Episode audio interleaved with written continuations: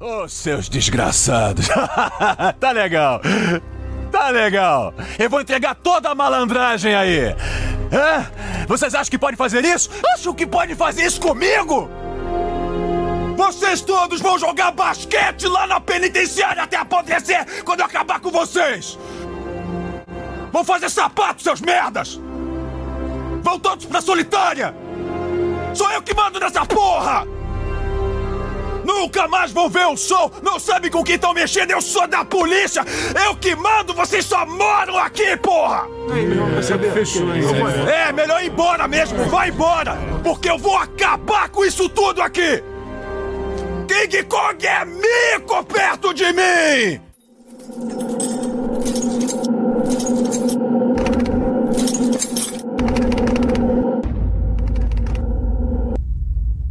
Os Escapistas.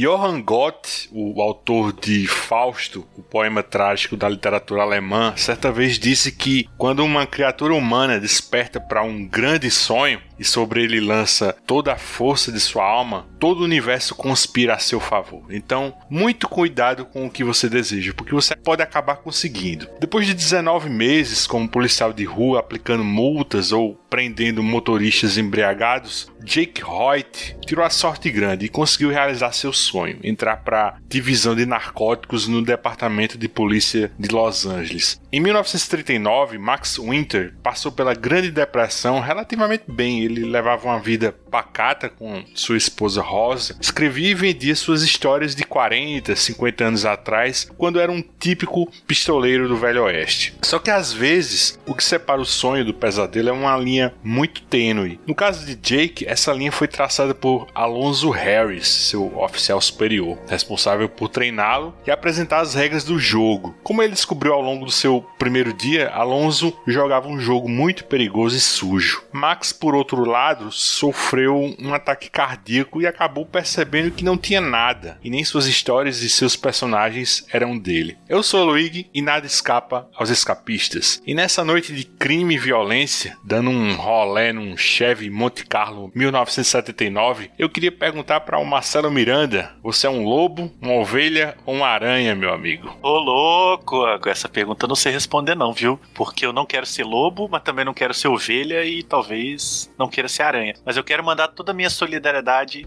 a Ethan Hawke em seu pior dia de trabalho. E eu queria dizer que não importa o que você sabe, Mauro Elovitch, mas o que você pode provar. Você quer ir para casa ou quer ir pra cadeia? Pra casa. É isso, o papo de hoje vai ser um potpourri policial, né? Sobre os 20 anos do filme Dia de Treinamento, do Anthony Fuqua, e o Gibi Pulp, de Ed Brubaker e Sean Phillips, que é vencedor do Eisner 2021 de melhor graphic novel.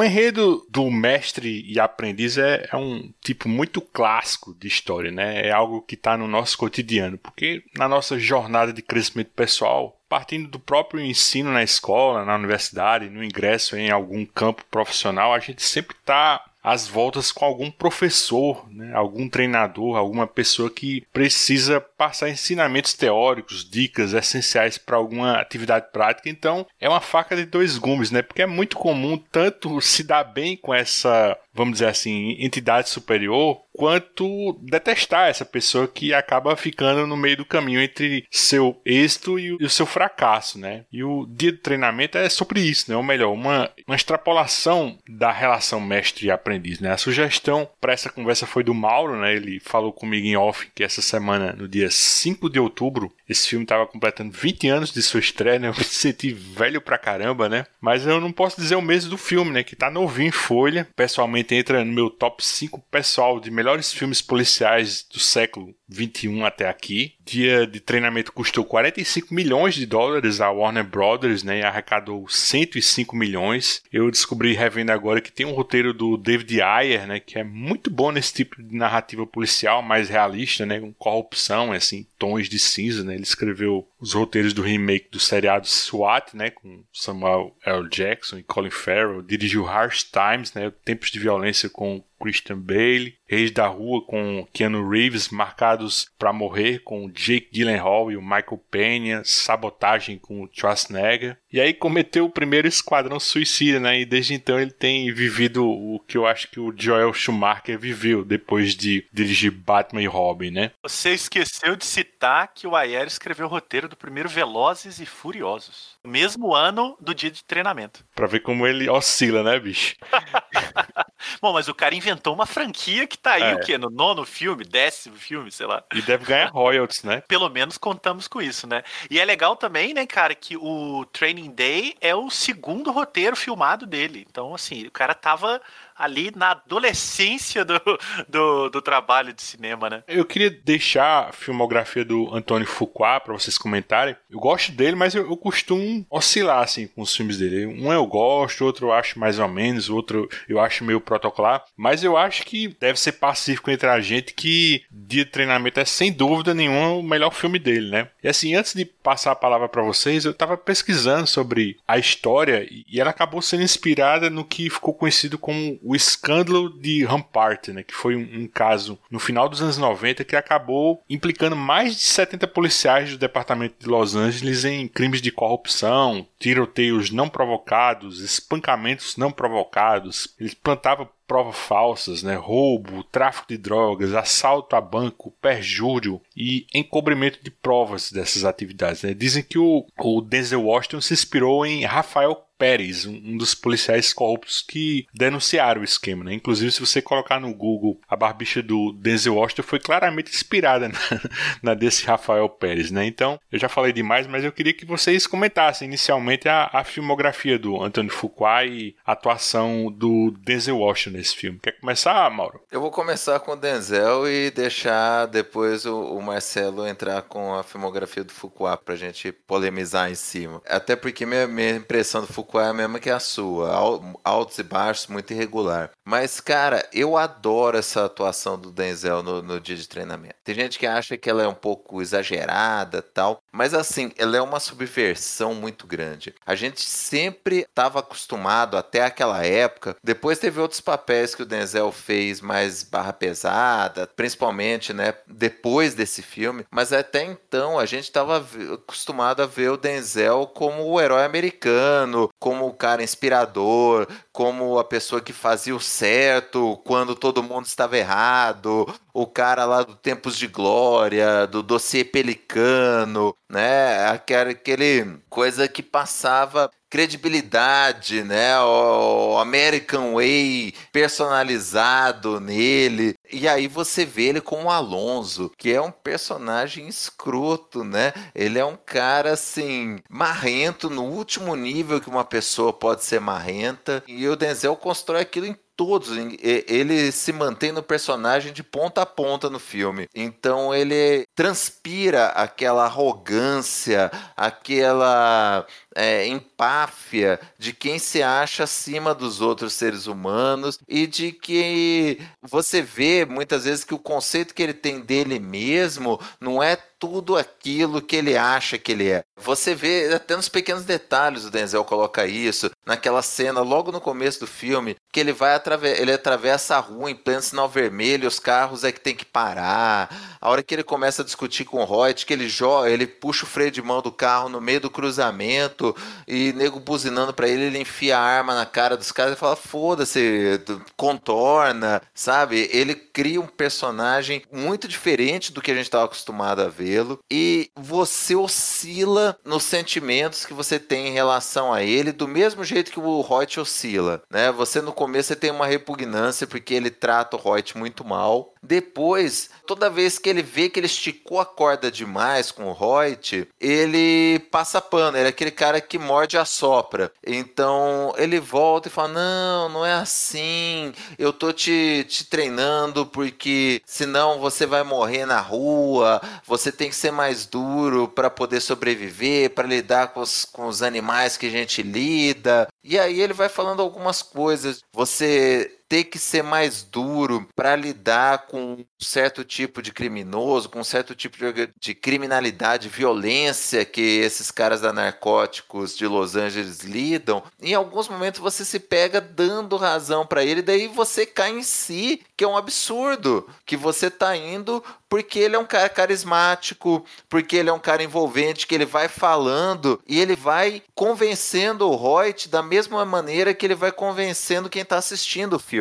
E ele faz isso durante o filme inteiro até que ele estica a corda demais mas você vai vendo que o Reut ele vai fazendo concessões, começam pequenininhas e depois ele está fazendo grandes concessões com o senso de moral dele, porque o Alonso vai convencendo ele aquilo. No momento seguinte que o Alonso convenceu, ele vai e faz um outro troço escroto que você começa a se questionar de novo. Então, assim, é um grande mérito da interpretação do Denzel e também da direção do Fuqua nesse filme, porque ele te consegue fazer você espectador se sentir no lugar do Reut e você é levado a passar por, por essa oscilação que vai levando o Reut pro buraco que ele passa durante o filme. E aí, Marcelo, quer comentar aí sobre o Anthony Fuqua? Antes eu queria comentar do Denzel Washington também, bem rapidamente, assim, pegar uma carona aí no Mauro e dizer que, então, eu concordo totalmente, a performance do Denzel Washington nesse filme, ela pegou todo mundo ali de calça curta na época. Eu, eu era um jovem universitário em Juiz de Fora e fui ver esse filme no cinema e ele já estava sendo é, né, Insensado. Eu não me lembro se ele estreou no Brasil depois ou antes dele ganhar o Oscar de melhor ator. Mas, enfim, já existia toda uma celeuma em torno do Denzel Washington nesse filme, porque ele vinha, né, de uma carreira aí de. Na época já tinha mais de quase 20 anos de carreira, em que ele fazia esse personagem que o Mauro descreveu muito bem, né? Essa figura absolutamente exemplar na maioria dos filmes. Mesmo quando ele vivia papéis controversos, eram papéis controversos historicamente importantes, como o Malcolm X, por exemplo, que, né, que era um personagem personagem praticamente maior que a vida, assim. E muitos desses personagens tinham também questões raciais envolvidas, então ele era também um símbolo da causa racial em Hollywood, então tinha esse peso. E aí ele veio com o dia de treinamento. Eu acho que o, o Alonso do dia de treinamento está pro Denzel Washington como o pistoleiro do Era Uma Vez no Oeste está pro Henry Fonda, sabe? O filme do Sérgio Leone que o Henry Fonda era exatamente esse cara, né? Sempre o grande exemplo, sempre a figura. Né? Ele viveu Lincoln no cinema, né? Essa figura libertadora. E aí o Sérgio Leone escala ele para fazer o líder de uma gangue de pistoleiros que a primeira cena ele mata uma criança. Então é para dizer, ó, gente, o Henry Fonda desse filme não é o Henry Fonda que vocês viram antes. Eu acho que no caso aqui é a mesma coisa, né? A primeira cena do Denzel Washington em quadro, ele já começa a soltar um monte de preconceito sexista. Ele trata o cara de uma maneira muito babaca, né? De ler o jornal, e aí, e aí fica enchendo o saco dele, já praticando um bullying pesado ali. Então, assim, zero identificação, né? É um personagem difícil, né? Um personagem muito é, forte, né? Muito pesado, assim, nas, nas ações. Com 15 minutos de filme, ele já drogou o Ethan Hawke, ele já apontou arma para um cara na rua, ele já deu um pega num bandido. o negócio ali é barra pesada. Então, eu acho que é impactante o Denzel Washington pegar esse papel ali no comecinho dos anos 2000 foi um, foi um choque. E aí ele ganha o Oscar, né, cara? Quer dizer, eles não premiaram ele pelos papéis nobres, eles foram premiar ele por esse grande papel aí desse personagem mais difícil, né? Lembrar que ele ganhou uns prêmios MTV, alguma coisa assim, como melhor vilão. Então também o, o Alonso ganhou essa, essa fama, né? Eu tava puxando aqui enquanto você falava, pra gente relembrar o Oscar 2002. O, o Denzel, ele concorreu com o Russell Crowe por Uma Mente Brilhante, Will Smith por Alien, o Sean Penn por Uma Lição de Amor, né, que é I Am Son, né? E o Tom Wilson por Entre Quatro Paredes. Né? Ele era o único personagem de um filme que não era exatamente um drama, né? Basicamente, assim. Ele era o azarão, apesar de ser o Denzel Washington, ele era o azarão nesse ano aí. Eu lembro bem quando ele ganhou, que a galera falou, cara, ele ganhou, tipo, do, do Russell Crowe, né? Fazendo o gênio de uma mente brilhante, assim. Na época, eu achava que quem levaria era exatamente o Russell Crowe, porque ele tava na crista da onda, né? E no ano anterior ele tinha ganhado por Gladiador. Mas, assim, eu acho que ganhou mesmo o melhor, né? O, eu acho que, você falou, Alonso Harris do Denzel Washington é um, realmente uma força da natureza nesse filme. Tinha um peso ali também, né? Dele ganhar desses grandes nomes aí que você falou, porque apesar do Denzel Washington já ser respeitado na época, ele estava fazendo um papel num filme tido como um filme menos importante, né? Era um filme policial, ele fazia um policial violento, então não parecia um papel nobre como era o gênio esquizofrênico numa mente como eram todos esses que você citou aí, eram personagens, né, que tinham, carregavam um certo ar de importância muito maior do que um, um policial de um filme policial, assim. Foi um prêmio interessante. E recomendo a todo mundo depois, né, quem viu ou quem não viu, olhar a cara do Russell Crowe quando ele perde esse Oscar. Deve ter no YouTube aí. Eu lembro até hoje. Ele claramente não ficou muito feliz, não. Mas é Era engraçado. É engraçado que foi a subversão do ano anterior. No ano anterior, o Denzel era o favorito pelo Hurricane. Todo mundo achava que ele ia levar. E o Russell Crowe ganhou. Um filme de brucutu, né? Gladiador, né? É, e eu acho que a justiça foi feita, cara. Porque eu gosto do Hurricane, eu acho que é uma puta atuação do Denzel, mas eu acho que é uma atuação para ganhar Oscar. E eu acho a mesma coisa do Uma Mente Brilhante. E eu acho que tanto no Gladiador quanto no Dia de Treinamento, os dois brilharam em filmes que não eram mais até o Dia de Treinamento que o Gladiador, porque o Gladiador é épico, mas não eram personagens para ganhar Oscar. A margem do cara brilhar dentro daquele papel era muito menor. É mais fácil o cara brilhar num personagem que nem o I Am Sam do, do Champagne, que é o cara com deficiência mental, que o cara tem que fazer todo um estudo e tal. Não estou tirando mérito do ator, talvez seja até mais difícil. Mas pro Oscar premiar é muito mais tranquilo. E o cara brilhar num papel que, que teoricamente é mais limitado, merece todos os louros, cara. Então eu fiquei muito satisfeito nos dois anos. É só para entrar no que você tinha falado, eu assisti o dia de treinamento numa sessão Corujão lá em São Paulo, daquelas da meia-noite, e eu não tava dando nada assim pelo filme. Eu queria ver porque era o policial, porque era com o Denzel, mas eu não sabia nada, não tinha lido nada sobre o filme, ainda não tinha rolado o Oscar. E aí, cara, eu assisti e eu fiquei tenso o filme inteiro, cara. O filme inteiro, a partir da, da sei lá, um terço do filme, a hora que você vê que a coisa vai dar merda, eu fiquei tenso o filme inteiro. Eu saí sabendo que eu tinha visto uma puta de uma atuação. No dia do Oscar, eu tava torcendo pro Denzel e fiquei feliz dele ter levado. É, eu acho que é, você definiu muito bem aí. O, o papel dele, é, é, se não é um grande ator ali, esse papel, né, ele é bem escrito, é, mas, cara, a energia que ele dá para aquele personagem ali é energia de ator, cara, não é? Não é? Imagina o, o Ethan Hawke fazendo o Alonso. Você não tem aquela energia, né? Se invertesse ali. Então, é uma questão mesmo de performance. E o Denzel é ator de verdade, né? Então, você vê que ele pega um papel daquele ali, que é um papel em tese medíocre, né? Porque é um policial corrupto, violento e tal, não sei o quê, e bota aquele cara. É isso, maior que a vida, né? Ele faz aquele cara se igualar em interpretação ao Malcolm X, né? Como o, o, na figura do Denzel, assim. Eu também acho foda. E tirar isso de um filme desses, que é um filme mais barato, um filme urbano, cara, é foi, foi, foi bonito. Eu lembro até hoje dessa vitória ter pegado a imprensa meio de, de susto e eu ali na, na, na, universidade, ali com os meus coleguinhas, dizendo, gente, foi bom demais, esse prêmio foi foda e não sei o quê. Bom, sobre o Fuqua, né? Não, não vai ter polêmica, Mauro. Eu também concordo, cara. O Antônio Fuqua é um que eu costumo chamar de um bom artesão, assim. Eu acho que ele é um diretor ponta firme, sabe? Você passa o projeto para ele e ele faz a coisa com competência. Ele é um funcionário de alto escalão, mas ele não é um grande artista, assim. Ele nenhum dos filmes dele são absolutamente brilhantes.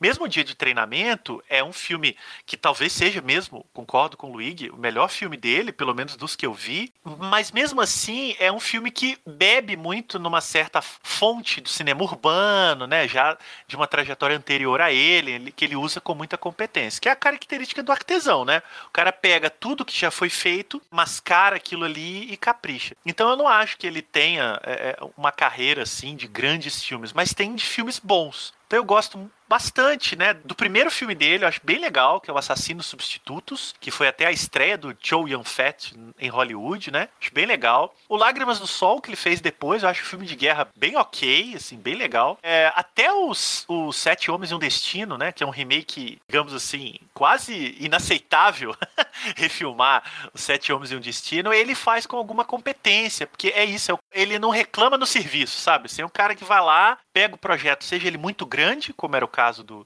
Sete Homens e um Destino, seja um projeto pequenininho, mais independente, ele vai lá e resolve. Criou uma pequena franquia com o Denzel, né, aquele The Equalizer, esqueci como é que chama no Brasil. Protetor. Protetor. Fizeram dois filmes que eu acho bem legais também, assim, não, são brilhantes, mas também não são ruins. Enfim, eu acho que é o que o Luigi vocês falaram, assim, você falou. Eu vejo ele como um, um operário de, de categoria, mas não mais do que isso, assim. Eu lembro desse assassino substituto, bicho, é, o Mauro não pode me prender mais porque eu acho que já prescreveu. Mas assim, eu lembro quando eu aluguei essa fita, porra, eu gostei pra caramba dele. Aí eu peguei e fui estudar aquele macete lá que você juntava dois vídeos, né? Pra ter a fitinha lá pra você assistir de novo, né? Porra, eu assisti muitas vezes esse filme, velho. Muitas, muitas. Esse filme é muito da nossa geração de locadora, né, cara? Mira Sorvino linda lá, fazendo um filme de ação. O Chow Yun-fat vindo de Hong Kong. Eu tenho memória de alugar esse filme e pirar. Esse negócio de, ah, Anthony Fuqua e tal, foi, foi muito tempo depois. Mas é um filme que eu tenho uma memória muito boa. Provavelmente envelheceu,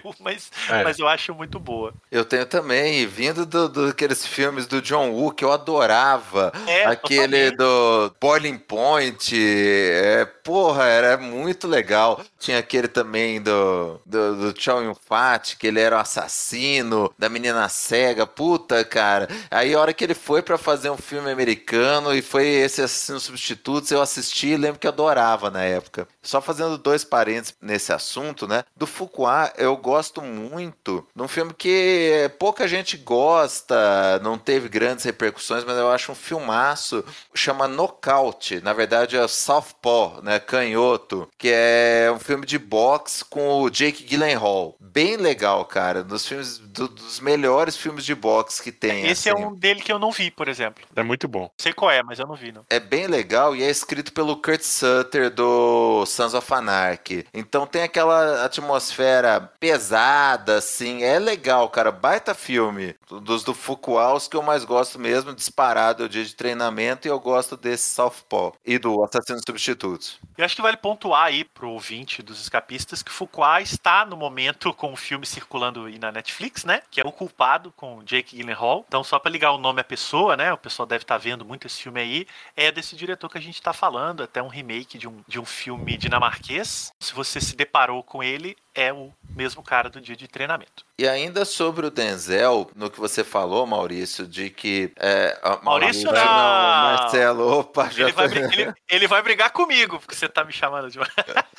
Isso é amor, viu, Cara, mas fica tranquilo, tinha gente que me confundia, me chamava de Maurício Miranda, cara. Rola Nossa, demais. Não, tá não, bem. não ainda dentro desse, desse ponto que você colocou, se fosse, por melhor que seja o roteiro, se fosse outro ator interpretando o personagem, você não seria levado, não teria o mesmo peso, você vê isso claramente pelo tanto que você em casa acaba fazendo concessão e aceitando o Alonso em diversos pontos do filme. Porque logo no começo que ele é escroto, já dá vontade de falar, porra, que filha da puta, você vai, né, o, o, o, o Reut lá, vai seguir esse cara, vai admirar esse cara. E aí, durante o filme, ele vai dando umas oscilações e ele fala e interpreta bem. É igual ele fala, por exemplo, aquela hora que o Reut vai e, e impede os dois drogados lá de estuprar a menina. Ele vai, tem os dois, tal, bate, o Alonso escrotiza os caras, o Reut fica puto no carro a hora que eles estão indo embora, porque além do Alonso ter dado droga para ele, já ter liberado os moleques lá na apreensão de maconha, ele ainda deixou os, os estupradores irem embora, o Reut tá pistola. E você em casa assistindo aquilo, você tá puto. E aí o Alonso começa a falar com ele: Não, não importa o que eu falei, você tem o Magic Eye, você tem o talento. Eu era que nem você quando eu cheguei aqui. Você também vai chegar lá. Não liga para esse, pra esse negócio que eu tô sendo escroto, não. O certo tá você mesmo. Mas eu preciso te endurecer. Você precisa pegar o jeito. Não dá para você sair prendendo todo mundo. Isso aqui é xadrez, não é damas e você vai acreditando naquilo, do mesmo jeito que o Roy vai acreditando, porque é o Denzel falando aquelas falas. Fosse um ator pior ou fosse um cara não tão sensacional que nem ele é, aquilo ia soar canastrão, aquilo não ia te descer, você não deixaria de lado as coisas que ele fez antes da mesma maneira que o Roy te acaba deixando. E aí ele vai, faz merda de novo e depois o Denzel faz isso de novo e você vai indo, vai indo até o ponto lá que o Denzel larga o cara lá na, na casa do, do pessoal da gangue lá. Dos latinos lá, Dos latinos.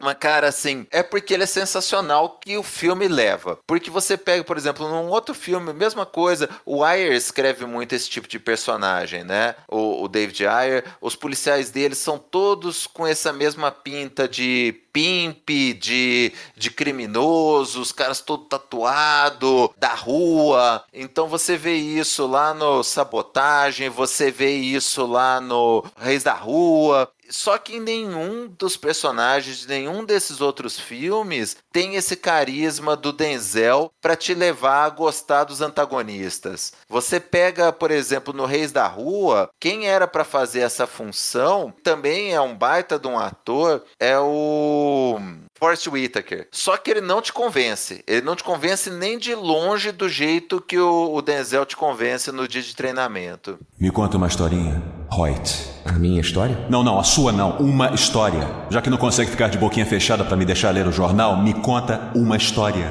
Eu acho que eu não sei de nenhuma história. Não sabe nenhuma história? Não. Tá bom, eu vou contar uma historinha. Isso aqui é um jornal, tá legal?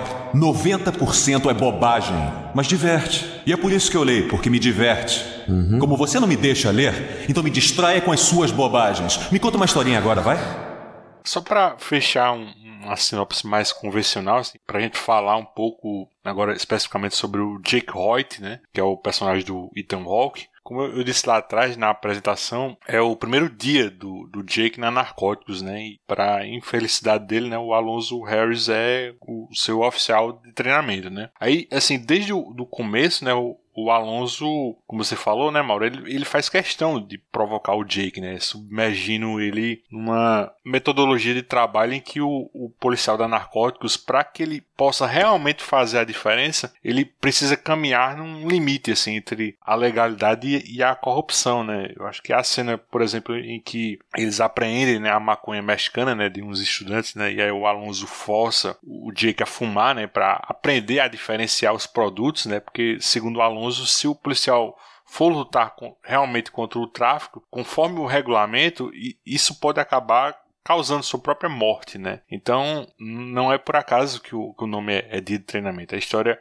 realmente cobre esse primeiro dia do Jake, né? Do café da manhã na lanchonete, em, em que o Alonso tá lendo, né, o jornal, né, ao almoço, né, com aqueles os três reis magos, né, que são os três superiores do Alonso, né, que sancionam algumas ações ilegais dele, né, e aceitam comportamento antiético, né, como acho que até como um mal necessário, né. Rola até aquela piada do réu, né, que passa pasta de amendoim na calça, né, e aí come como se fosse bosta, né, aí convence a juíza a interná-lo num manicômio judiciário, né, em vez de uma sentença mais pesada. E aí ele sairia com pouco tempo, né. Eu, li que o Anthony Fuqua até brigou, né, com os executivos para manter essa cena, né, eles queriam cortar, né, porque ele não queria passar a ideia que toda a corrupção ali partia apenas do Alonso, né? Ele queria que o, o espectador tivesse a ideia que era algo assim sistêmico, né? E passa sobretudo por homens velhos e brancos, né? Então, enfim, mas eu, eu queria que você comentasse também, Mauro, uma, uma, coisa sobre o Jake, né? Porque inicialmente ele parece mesmo assim um sujeito honrado, né? Mas eu acho que em algum lugar ali, assim, no miolo do filme, talvez por conta da ambição dele de, de subir na carreira, eu acho que ele estava assim disposto assim a, a, comprometer seus princípios, porque como você falou também, por mais cagado que fossem as ideias do Alonso, tem coisa ali dentro, uma lógica torta assim que ainda faz sentido, né? O que, é que você acha? Você aproveita e, e, comenta, já que a gente chegou nesse meio do filme, é aquela cena do impasse, né? Acho que é o ponto assim de virada assim do Jake, assim, é quando ele realmente ele acorda, diz, eu não posso ir por aqui. Que é aquela cena do assassinato do Roger, né? Aquele traficante vivido pelo Scott Glenn, né? Então, é o que eu te falei, cara. A gente vai levar né? Eu, pelo menos, passei por essa experiência quando assistindo cinema e reassistindo me, me bateu essa impressão de novo. Você vai sendo levado pelo mesma trilha que o Hoyt vai. O Hoyt, ele é um policial novato, ele é um cara bom, ele tem um bom coração, ele é um cara que quer fazer o certo e ele vai sendo levado um pouco pela ambição, que ele quer realmente chegar a ser detetive, quer chegar a, a, ter uma ascensão na carreira, e um pouco pelo carisma, pela lábia do Alonso, que vai mostrando para ele que ele é novato e que, na verdade, o Alonso faz essas coisas ruins, mas ele é responsável por não sei quantas prisões, que ele pega os grandes traficantes, e aí ele fala aquilo que você brincou na, na apresentação, né? Se você quer ser uma ovelha ou se você quer ser um lobo. Em vários momentos ele coloca o Jake nessa situação assim, ó, você quer viver num mundinho Barbie, um mundinho colorido, em que você não vai ter que sujar a mão, então vai ali, ele aponta pro policial que tá trocando pneu no meio da freeway. Aí ele fala, ó, então vai lá ajudar o cara, porque aqui você tá no lugar errado. E a gente, né, que não, não lida com esse mundo, fica na dúvida, né? Eu digo a gente, digo espectador que não está acostumado a lidar com esse mundo, fica na dúvida. E o Denzel vai convencendo, convencendo.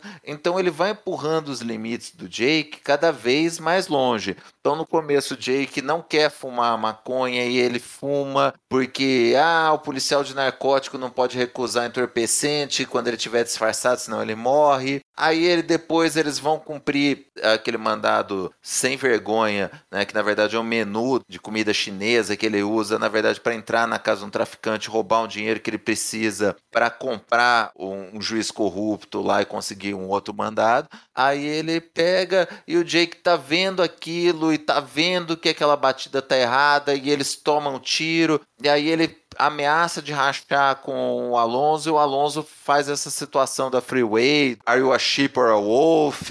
E ele fica na dúvida e aceita mais um pouquinho. Então ele vai fazendo concessões, concessões, concessões, assim como a gente enquanto espectador. Você se questiona se em algum nível o Alonso não tem uma certa razão, até o momento que você vai vendo que ele está te manipulando da mesma maneira que ele manipulou o Jake, que ele está errado do, do princípio ao fim. É muito legal, cara. A jornada do Jake é mais ou menos a nossa, e o ponto de racha é justamente esse, em que o Alonso vai lá, ele precisa de um dinheiro porque ele se meteu na confusão, matou um cara da máfia russa, e ele precisa pagar um, um milhão de indenização, senão os russos vão apagar ele. A gente vai descobrir isso só no final do filme. Então ele vai lá e ele vai, na verdade, verdade, roubar o dinheiro de um traficante grande que era a fonte dele e que você vê lá no começo do filme, que é o Roger. Então você vê que assim, o Alonso ele não respeita ninguém, ele não tá nem pra nada, ele manipula todo mundo, inclusive gente que conhece ele há anos. Ele vai, ele rouba o dinheiro desse traficante e ele sabe que o cara não vai deixar quieto, porque ele é um grande traficante, não é um pé de chinelo. E aí ele tenta fazer o Jake matar o cara o Jake não mata e aí ele mesmo, Alonso, vai, mata e faz o Jake assumir a culpa como se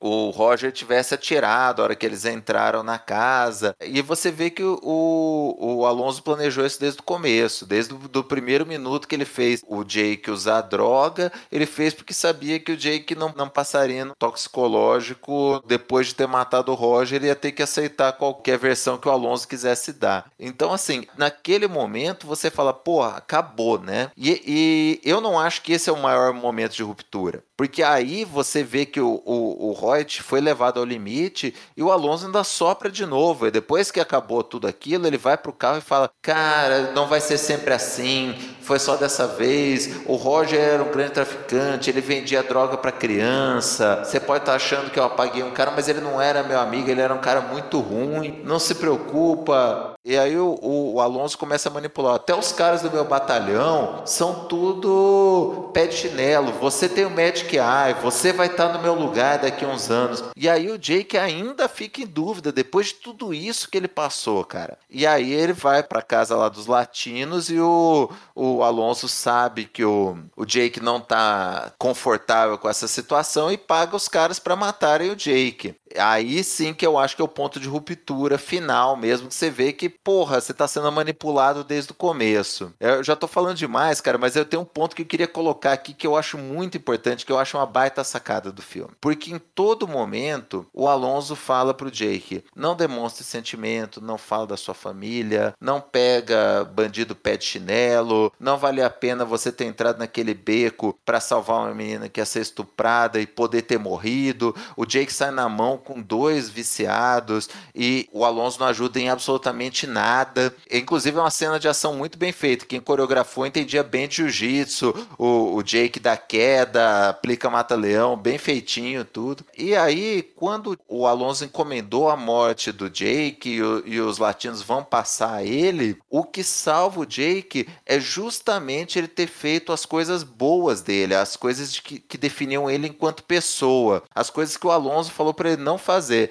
Então, a hora que os caras vão atirar na cabeça dele, eles encontram a carteira da menina que o Jake salvou. E ela era prima do latino, prima lá do traficante que ia matá-lo. E aí o traficante ainda tá em dúvida se liga pra prima ou não. E o Jake começa a gritar: Eu tenho uma filha, eu tenho uma filha, pelo amor de Deus, não me mata tal. E aí o traficante dá aquela hesitada e liga pra menina para conferir. Então você vê as duas coisas, né? Duas das coisas que o Alonso falou que ele não devia fazer fazer, que estava errado, que não sei o que, que ele não ia sobreviver na rua assim, são justamente o que salvam ele. É se apegar à família, valorizar a família e fazer o que é certo. E ter salvado a menina do estupro, independente do tamanho daquele caso para a carreira dele ou não. Então é muito legal, cara, porque você vê que no fundo o Alonso é que é um escroto. Você vê depois como, como as coisas vão virando que nem o, o batalhão dele, os bandidos que se fingiam de amigo dele, estão nem aí para ele. Ele que é o errado e o Jake estava certo desde o começo.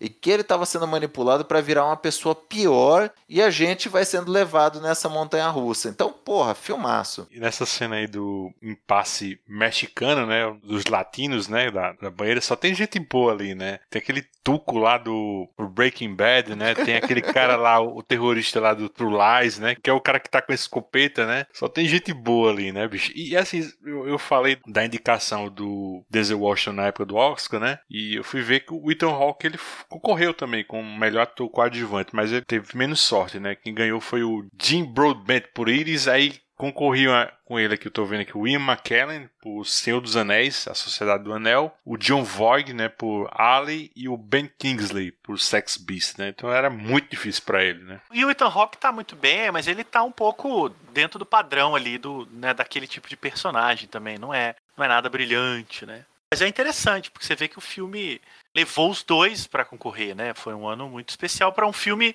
que passaria em branco, assim, né? Ele não teria chamado tanta atenção não fosse por essa por essa química dos dois também. Né? Só para fechar assim com um último comentário assim de bastidores, né? Também fui procurar assim o, o, o Antônio Fuqua, ele batalhou pra caramba, né, para que o, o filme ele fosse o mais autêntico possível, né? E aí ele pleiteou junto a várias gangues de Los Angeles a permissão para filmar em áreas que elas realmente atuavam, né? Então tem uma cena que aparece membros de gangues, né, nos telhados, né, que eles até soltam aqueles pombos. Eles não eram só figurantes, eram realmente membros da, eu até anotei aqui o Black Pistons Blood, Aí o Foucault também trabalhou com a consultoria das gangues Rolling é, 60 Crips e PJ Watts Crips, né? O Foucault disse que foi bem de boa na recepção dos moradores, era bem calorosa, né? Eu acho até que o, aquele Terry Crews era dessa Black Pistons, né? Blood.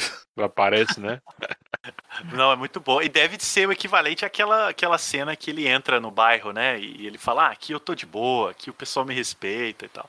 É, tem uma coisa que eu acho também para fechar minha, minha, minha colaboração aí nesse filme, que faz com que esse seja de fato, talvez, a melhor direção do Fuqua é como ele filma a cidade, né, cara? Essa Los Angeles dele, ela emana uma energia da rua, né? ele filma os cenários, os lugares, as locações, e que se sente que está lá, assim, e, e ajuda muito que ele acompanha eles andando de carro sem pressa, né? Eles longos diálogos dentro do carro, aquelas filmagens aéreas mostrando os caminhos que eles estão fazendo. Tanto que quando ele vai num bairro, depois ele muda, aí ele volta, a gente não precisa de muito diálogo para entender que ele voltou, porque a paisagem a gente identifica, né? Quando ele volta pro bairro onde ele encontra a namorada, que aliás a Eva Mendes, né? Assim, brilhando ali naquelas poucas cenas, né? Que mulher a Eva Mendes. Ou quando ele, ou quando ele aquele túnel, né, onde ele acaba sendo baleado, enfim, a gente toma uma intimidade com os lugares que o filme circula, que eu acho que é isso que dá essa pulsação que o Mauro descreveu quando ele viu o filme no cinema, né, de ficar hipnotizado assim, porque eu acho que o deslocamento deles no filme deixa a gente muito muito siderado, né,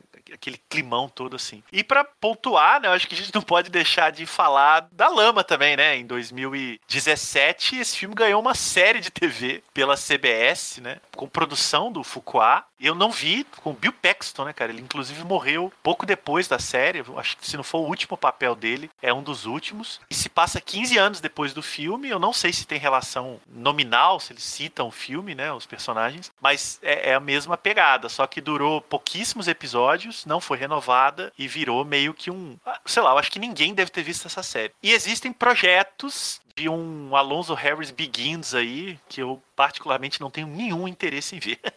É, eu vi isso aí. É um prelúdio. Se coloca assim, com dois dias depois do julgamento lá do Rodney King, né? É, é. que é até citado no filme, né? Do Ampassan, assim. A série eu imagino que vocês também não tenham visto, né? Zero não, interesse. Graças a Deus, daí, né? não. não é? Porque tem coisa, né, cara? Tem filme, tem, tem, tem, tem produto. É, e nem só isso, não tem interesse, né, cara? Não é tão interessante assim. Aquilo funciona no filme, porque são aqueles atores, aquela dinâmica naquela época. Não é um negócio assim, tipo, uau, vamos fazer uma série, uma sequência, um prelúdio. Não é tão interessante. Quer ver uma coisa que a gente conversou em off, mas eu vou trazer para cá. Um negócio que não é interessante. A família da Tenente Ripley, do Alien. E o Ridley Scott vive dizendo que quer fazer um filme sobre a infância da Tenente Ripley. Cara, isso não pra tem quê? nenhum interesse, né? então é velho? esse tipo de coisa, assim. O dia de treinamento é um produto que não tem nenhum interesse para além daquilo ali. Então, mas acho importante pontuar que eles sempre tentam tirar um troquinho a mais, né? E eu queria falar, cara, a gente não fechar dia de treinamento, o tanto de frases antológicas que o Alonso ah, um fala festival que a gente decora, ali, né? né, cara? Se fosse na época dos memes, ele ia bombar, né, cara? Porra, o wanna go home, wanna go to jail, aquele você é o lobo ou uma ovelha, não é o que você sabe, é o que você pode provar. Isso não é dama, é xadrez. E aquele, porra, Isso é foda, cara. Isso não é dama, muita é coisa legal, cara. É aquele monólogo dele, cara. Porra, o filme valeria só por aquele monólogo que ele tá fudido com o tiro, cercado por bandidos, os caras adoçando lá, segurando pro, pro Jake poder ir embora. E ele fala que eu vou prender vocês, todo mundo, vou botar caso em todo mundo, não sei o que. Você vê o desespero no olho dele, né, cara, de quem ele perdeu planejou, o poder, né, cara? É. Planejou tudo e tá dando tudo errado e tudo desmoronando. É. E ele manda aquele King Kong ain't shit on me. Puta, que legal, cara. É. Sensacional. E aí, você lembrou disso? Ele acende o cigarrão amassado e manda, né? Que dia merda, né? Sensacional, cara. Pô, que interpretação.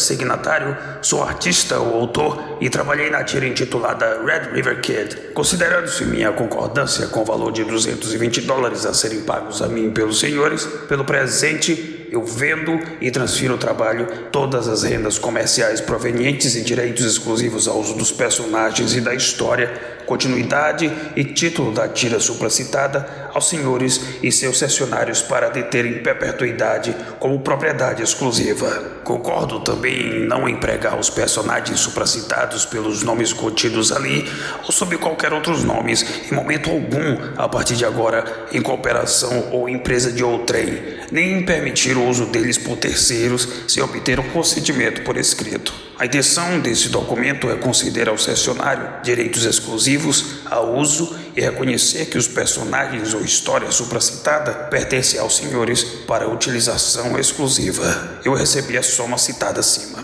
Vamos conversar agora um pouco sobre Pulp, né? O gibi do Ed Brubaker e Champ Phillips. Como eu dizia na introdução, Max Winter é um escritor de contos de literatura pulp, né, que esporadicamente escreve e vende textos né, em prosa de faroeste para Mort, né, o, o, editor de um, um folhetim nova-iorquino. Em 1939, em, embora já exista muita concorrência no mercado editorial, o Max ainda consegue vender uma história por 220 dólares, né, que para a época era um bom dinheiro. Né. Mas só que ele não se sente satisfeito, né, ele acha a remuneração pelo trabalho freelance né, bem aquém ao esforço que ele emprega, né? E ele é um senhorzinho de, de o que, assim, seus 70 anos né, de idade. E aí ele meio que vende autoficções, né? Ou melhor, memórias de seu passado de pistoleiro, né? Por volta de 1899. Aí nos contos ele se apresentava como Red River Kid, né? E o irmão Spike como o Rack Handle. Aí naquele ponto da vida do Max, ele tinha uma vida modesta, né, com a esposa Rosa, mas tudo que ganhava só servia apenas para o sustento dos dois, né? Então, não era uma vida de luxos, né? Ele não, não tinha uma casa própria ou qualquer fundo de reserva assim para eventualidade de Rosa subitamente virar uma viúva. Né? Mas eu quero ouvir de vocês assim, Marcelo, comenta esse comecinho assim da história quando o Max percebe que não tem nada, né? E é justamente um tema assim que tá na ordem do dia, né? Do autor que as majors, como a Disney, costuma passar a perna, né? O que, é que você achou disso? Cara, eu acho muito legal que o Brubaker faça nesse gibi uma projeção de coisas que ele está vivendo, né, no momento. Basicamente, ele escreveu isso depois de quase morrer, né, mas imagino que a gente fale disso depois,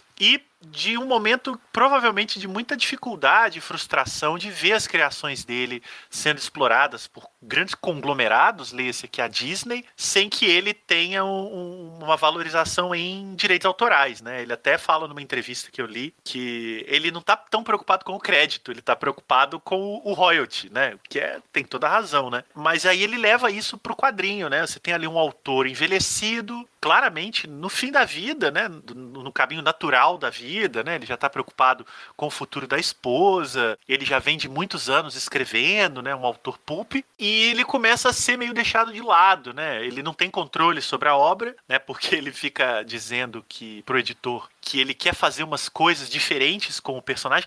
É, no início, né, quando eu estava lendo, eu ainda não tinha conectado que ele escreve flashbacks, né, digamos assim. Era uma espécie de Tex, né, que eu, é, é um, um, pistoleiro que sempre enfrenta um bandido e se dá bem no final. Nas cores, né, que é, por sinal, até o próprio filho do artista, né, o Jacob Phillips. Ele faz uma a camisa vermelha, assim, bem pontuada, né. Aí, pô, lembra muito o Tex, né, porque aquela, o Tex é aquele amarelo bem pontuado, né, e o... Isso, carregado e tá o vermelho. É muito Tex aquilo mesmo, velho. E, e, até o, o, irmão dele parece mesmo também como fosse aquele parceiro, né? Aquele Kit Larson, né? Kit Larson, ah, exato. Né? E depois também tem o, o próprio filho do Tex que vira um sidekick é. dele também, algumas eu, histórias. Eu acho que não foi por acaso, não. Eu acho que realmente tem um pouco de Tex ali mesmo. Véio. O que me chamou a atenção mais para aparecer o Tex foi até a maneira como o editor dele se refere ao personagem, né? Que ele fala, ah, cara, o que o pessoal quer ler aqui é o fulano, eu, eu, esqueci os nomes porque eu misturo ele com o, o, nome do irmão, né? Mas enfim, é o fulano com o Beltrano atirando nos bandidos e se dando bem no final, cara. Não, não precisa inventar.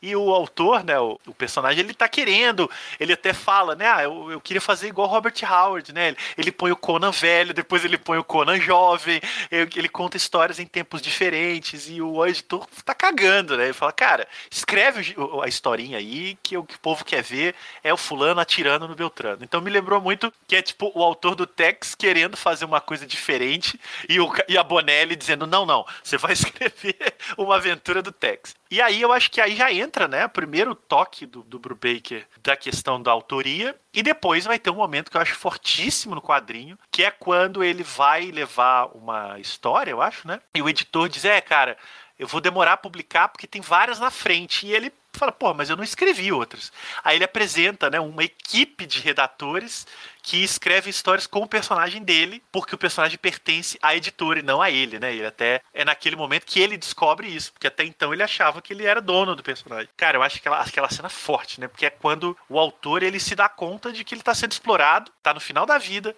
não tem dinheiro e, e, e, ele não tem nem a propriedade do que ele criou. Então ali eu acho que o Brubaker ele se entrega muito, né? Ele se coloca demais ali nesse ponto. Eu, eu vou ficar por aqui por enquanto, porque a gente ainda tá no começo da história, né? Porque assim, de partida, né? Ele recebe, ele vende essa história de 220 dólares, né? E é como você fala, né? ele propõe essas coisas assim para o editor dele, né? Aí ele sai, vai pegar um metrô para voltar para casa, né? Ele meio que se queixa, mas está satisfeito, né? Porque os Estados Unidos acabou de passar pela Grande Depressão e ele tem 220 dólares no bolso, né? Então tá de bom tamanho, né? Aí ele vê assim um rapazinho assim judeu sofrendo bullying, apanhando lá, e ele tenta intervir e ele ele próprio é espancado. Aí os caras levam esses 220 dólares, né? Ele pega vai para casa envergonhado, né? Porque não tem o dinheiro para levar, para pagar o aluguel, do sustento da, da esposa dele, né? Só ele e essa mulher dele. E aí ele vai passar mais uma noite, assim, escrevendo outra história, fazendo as tripas coração, para no outro dia ir, ir lá levar essa história pro editor comprar. E ele descobre realmente isso, né? Que o, o, personagem realmente não pertence a ele, né?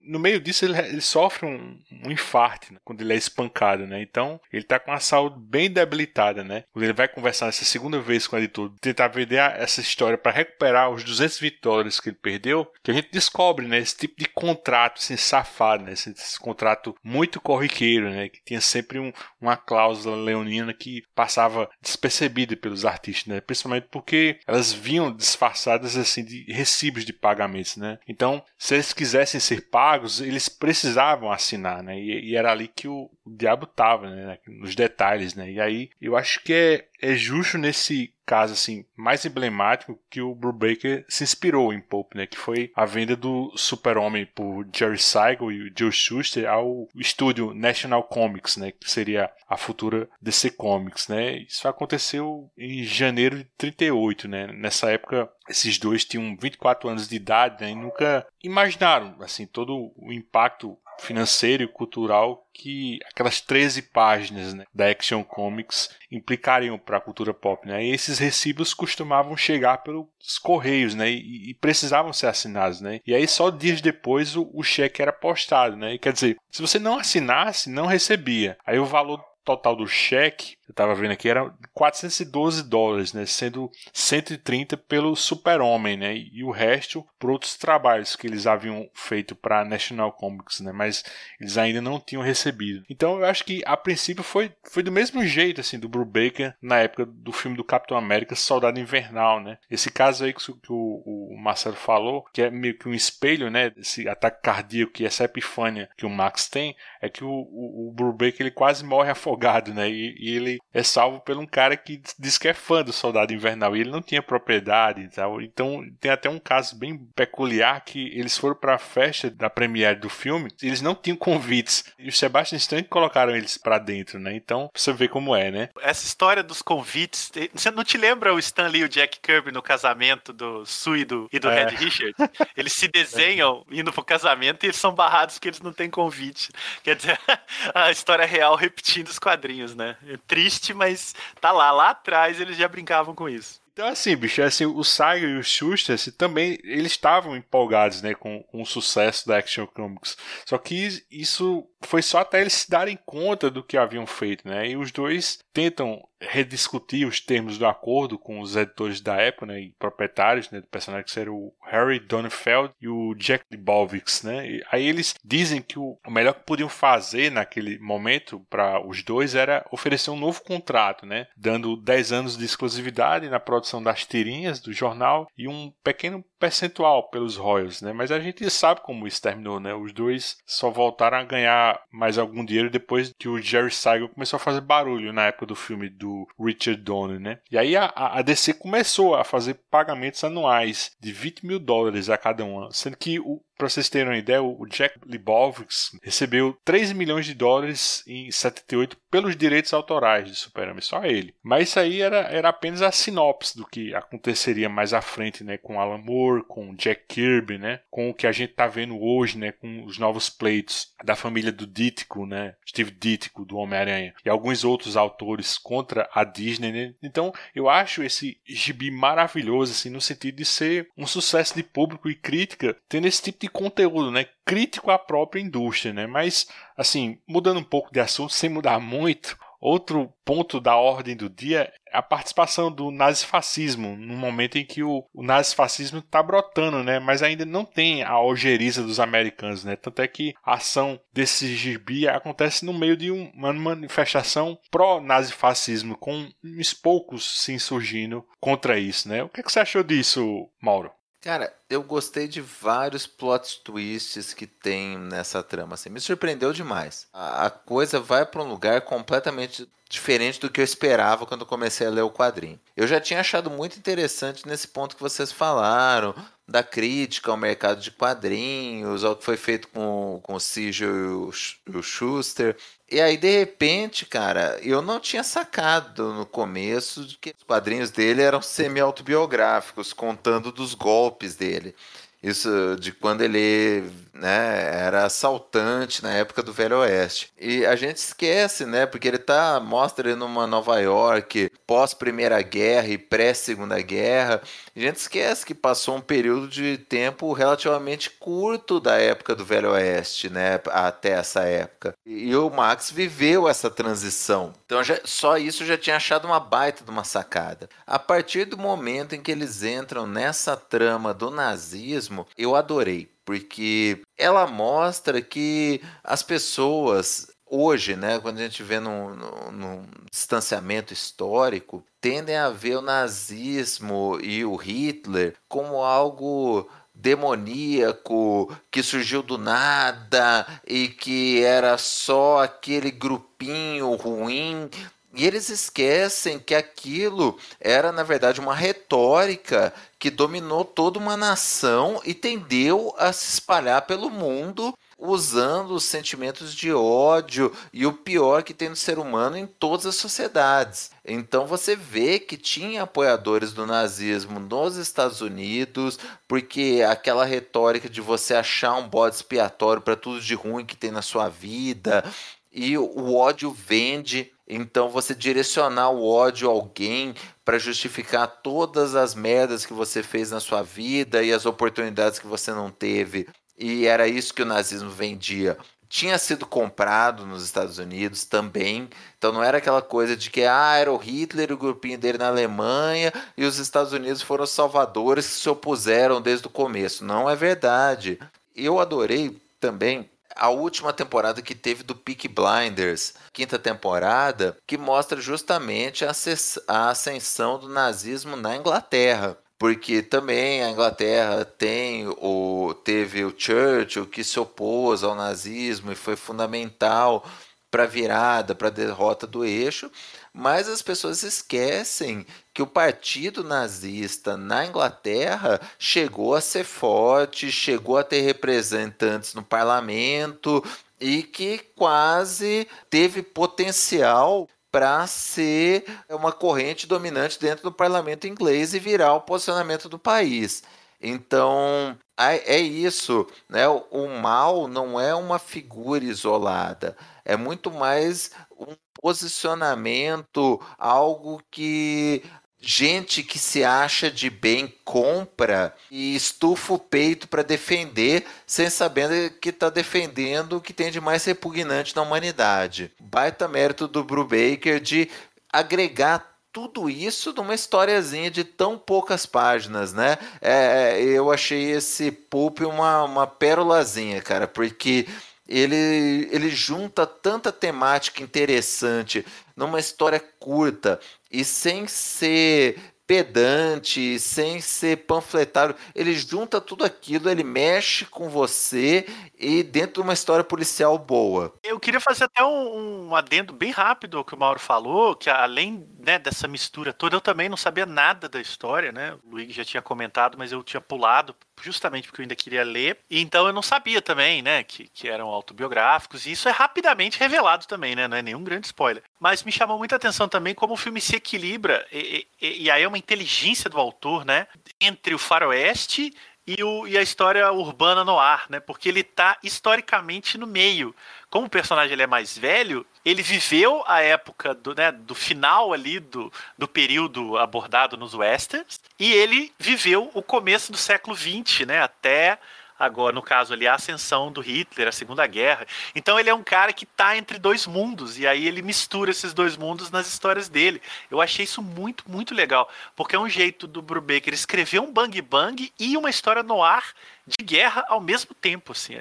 Achei muito, muito legal. Isso em 70 páginas, cara, é coisa de é coisa de escritor de verdade, né? Não, e ele pega assim dois temas assim que eram contemporâneos para a época de 1939, por exemplo, o caso do Max Winter de direitos autorais é justamente o caso do Jerry Saigot e Joe Shuster, justamente por causa do problema lá do recibo. Mas também ele pega essa problemática do nazifascismo nascente, né, que aparece como uma minoria aí nos Estados Unidos nessa época. Mas assim, se você trazer para hoje, a gente está vendo essas mesmas discussões de autoria e essas mesmas discussões de minorias nazifascistas querendo voltar à, à baila, né? Então, eu acho bem legal esses paralelos que você pode fazer com hoje, 2021 e 1939, porque realmente isso acontecia mesmo, isso, como o Mauro falou, né? Isso na Inglaterra, isso nos Estados Unidos, nesse ponto ainda era uma minoria, mas assim, e hoje também ainda uma minoria minúscula, mas barulhenta, né? Inclusive nesse nosso governo federal, né? Que já teve até ministro, né? Com, citação a, a nazifascista, né? E assim, isso surge também com a, a aliança do, do, personagem Max Winter com o Jeremiah Goldman, que ele era um, um ex-agente da agência Pinkerton, né, que era uma agência como West Marshals, né, que era responsável pela caçada a, a foras da lei, né, como o Max, né. Aí ele surge com essa proposta para fazer um assalto a um, um comitê nazista e ele acaba enrolando o Max, né, prometendo que eles vão tirar uma bolada de dinheiro, mas não tinha nada. Ele queria na verdade era uma lista de nomes, né, de banqueiros, de pessoas que estavam envolvidos com nazista, né. Então isso é bem legal e o Max depois tem um outro ataque ataque cardíaco. E ele promete ao Max, né? Ele dá uma, uma escritura de uma casa e 8 mil dólares, né? Que era um dinheirão ainda para essa época, né? E depois a gente, também a gente vê que o Jeremy Goldman ele tem um problema com. É um cara lá no prédio, né? Que espancava, né? Uma menininha lá. Aí o, o Max acaba num tiroteio que lembra muito os Imperdoáveis, né, Mauro? Todo esse finalzinho também é genial, né? A partir do momento que o Max tem o, o, o infarto no meio do, do golpe que eles estão dando lá, invadindo a sede dos nazistas, e o Max vai cobrar o Goldman, porque ele no começo era desconfiado, né? Os dois, quando estavam na época do Oeste, eles eram rivais, né? Um era assaltante, o outro era da agência Pinkerton. Os dois se aliam para dar supostamente um golpe para pegar dinheiro dos nazistas, mas na verdade o Goldman não queria dinheiro, ele queria dados sobre quem dentro dos Estados Unidos estava colaborando com o nazismo. E o Max vai cobrar ele, pô, você me enganou, você me manipulou desde o começo. E aí o Goldman, que era judeu, fala: você não sabe o que é isso. Você não sabe o que é ver notícias sobre os campos de concentração do outro lado do mundo. Se você tivesse do meu lado, você faria também o que eu fiz. Porra, foda demais, muito bom. E o, o Max, ele entende isso. O Goldman acaba garantindo o que o Max queria, que era uma, uma velhice confortável para a esposa dele, né, para a esposa do, do, do, Max, e o Goldman acaba morrendo enfrentando justamente aquele nazista que espancava a irmã que estava no mesmo prédio dele. Ele joga ele, acaba quebrando o pescoço. E aí de novo a gente retoma, né, o Brubaker retoma o paralelo com o quadrinho. E aí o, o Max fala, ele fala, olha, nas minhas histórias eu sempre quis dar um ar heróico para um cara que era um assaltante e colocando ele para fazer algo nobre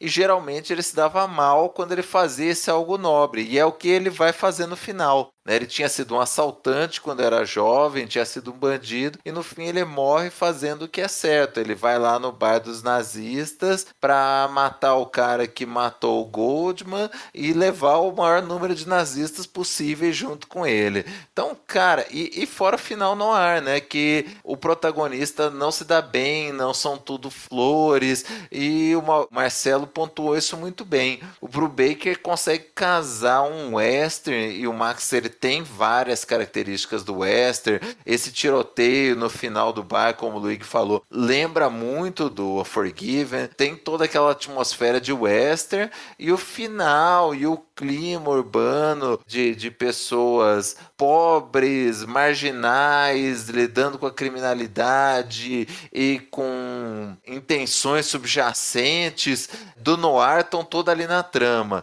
E o Brubaker casa isso muito bem, cara, coisa de gênio. Eu acho que ainda tem uma última referência, mas talvez seja coisa da minha cabeça, né? Mas assim, eu, eu associei quando ele tem logo o primeiro ataque cardíaco quando ele tá voltando liso para casa. Eu achei muito parecida aquela passagem do Bruce Wayne civil, né? Ele caminhando no começo de Cavaleiro das Trevas, né? Eu acho que ele tá indo caminhar ao, ao, beco do crime. Ele pensativo. E eu acho que ah, se você for ver o recordatório, esse é aquele mesmo teor, né? É aquele personagem assim que ele num corpo de um velho, mas com a cabeça assim ainda de um jovem, né? Assim, ele, ele até fala assim que ele não se sente velho, ele não se sente com aquela idade. Então, é a mesma coisa que você vê o Bruce Wayne, o Batman Cavaleiro das Trevas. Eu, fiz esse link, eu não sei se vocês concordam, mas eu achei muito parecido, inclusive assim esse enquadramento assim nessa página, dessa caminhada. Eu não achei viagem, não. Achei que é uma, uma referência, assim. Que tem Até pelo bigodinho também, né? O corte tudo, de cabelo. Tudo, é. Não, o, o, próprio postura, assim, o cenário de fundo. Achei que tem tudo a ver. Eu também não teria pensado se não fosse o comentário, mas acho que sim. Inclusive por ser também um personagem envelhecido, né? Um pouco nos estertores daquilo que ele faz de melhor. Acho que, acho que é possível, sim. E o Brubaker a gente sabe, né? Tem uma relação forte com o Batman, então não é impossível, não. Só um, um, assim, um último comentário, assim, eu acho bem bacana, né? Porque é uma coisa assim do, do Ed Brubaker, ele gosta muito dessa narrativa em abismo, né? É uma história dentro de uma história, né? Você vê os quadrinhos do Red River Kid, né? Que no caso do Gibi é uma narrativa em prosa, né? Mas a gente vê como um quadrinho, que é contando a história de um personagem. Mas isso, isso a gente vê muito dentro de Criminal. O Criminal tem um personagem chamado Jacob Kurtz, né? Que é um gibizeiro que faz uma, uma, uma tirinha. Jacob Kurtz, se você for ver, é o nome civil do do Jack Kirby, né? E tem um, também um outro quadrinho maravilhoso também, que é dentro de Criminal, mas eles lançaram como uma graphic novel. Também até concorreu, acho que é o Eisner do ano passado, que é,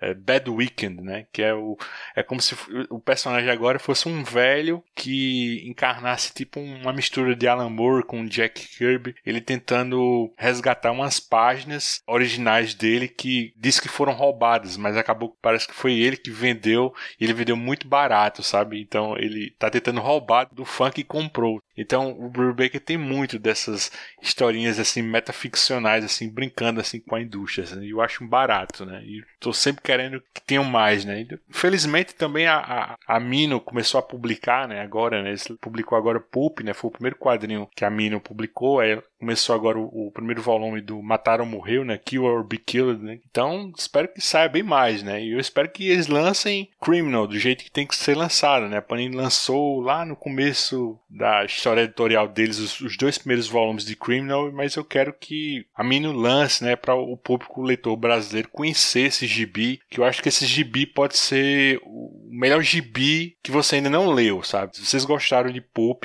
vocês vão adorar o que ele faz em Criminal.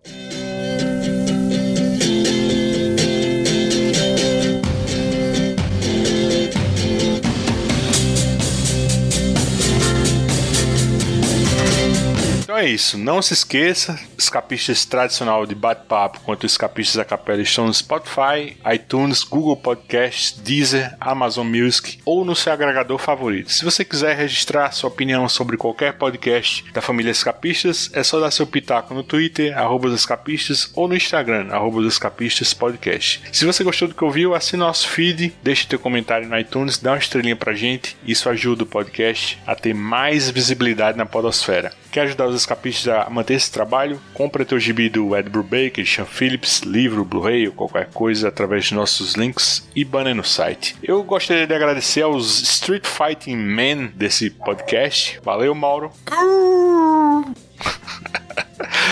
Agora, a próxima meia hora fica por conta dos projetos e trabalhos do Marcelo. São muitos. Ah, não, é, mas não vai. então já pode, né? Podem desligar aqui, que agora vai começar a cantilena. Não, brincadeira. Eu, nem tô em tantos mais. Inclusive, eu tô precisando de trabalhos remunerados. Então, ouvintes dos escapistas, mandem jobs, porque a situação não está fácil. Mas tô envolvido em algumas coisas, uns podcasts. Tenho participado muito do Pilha de Gibis aí, com a turma que volta e meia tá por aqui também. A gente bolou lá o Pilha do Aranha, que é um sonho antigo de fazer um podcast. Na verdade, sonho antigo de fazer podcast é mentira, né? Porque ninguém tinha sonho de podcast. Mas de, de ter alguma coisa que me, me ajudasse a papear sobre o Homem-Aranha, né? Um personagem que eu gosto muito. Então eu tô fazendo. E o Hora do Espanto, né? Que eu falo de filmes, de séries de terror também. Um outro podcast que eu tô participando muito. Atualmente tô aí nesses projetos coletivos, né? E é isso. Ouvindo nesse, desse bate-papo todo aí, vai ser legal. O homem fica adulto quando ele começa a pedir mande jobs ao invés de mande nudes. É verdade, é verdade. Até uma certa idade é manda nudes, né? Depois é manda jobs. Não é porque o Marcelo é meu amigo, não, mas eu considero o Pilha do Aranha o, o melhor podcast do Homem-Aranha no Brasil e o A Hora do Espanto o melhor de terror, de cinema de horror aqui no Brasil. Pô, eu quando sai, eu ouço logo. Olha aí, e eu que tô, chique. E eu tô torcendo aqui pra que a, a meta aí do, desse livro aí do Drácula aí que você tá trabalhando aí, saia a meta aí do jantar com a Mônica Bellucci. Vai ter essa? Rapaz, acaba assim, não vai dar tempo do ouvinte saber, mas acaba amanhã, né? No, no tempo cronológico aqui, eu acho que não. A Mônica não topou, não. Ela falou que não tá disponível, infelizmente. Mas olha, só para aproveitar que o Luigi cantou essa daí, ó, é o livro Poderes das Trevas, ele tá no Catarse, já, a essa altura que o ouvinte tá ouvindo já não está mais, mas ele vai ser vendido posteriormente, provavelmente em março de 2022, então a gente volta a falar disso mais pra frente. Beleza. Um abração, pessoal, e até o próximo Os Escapistas.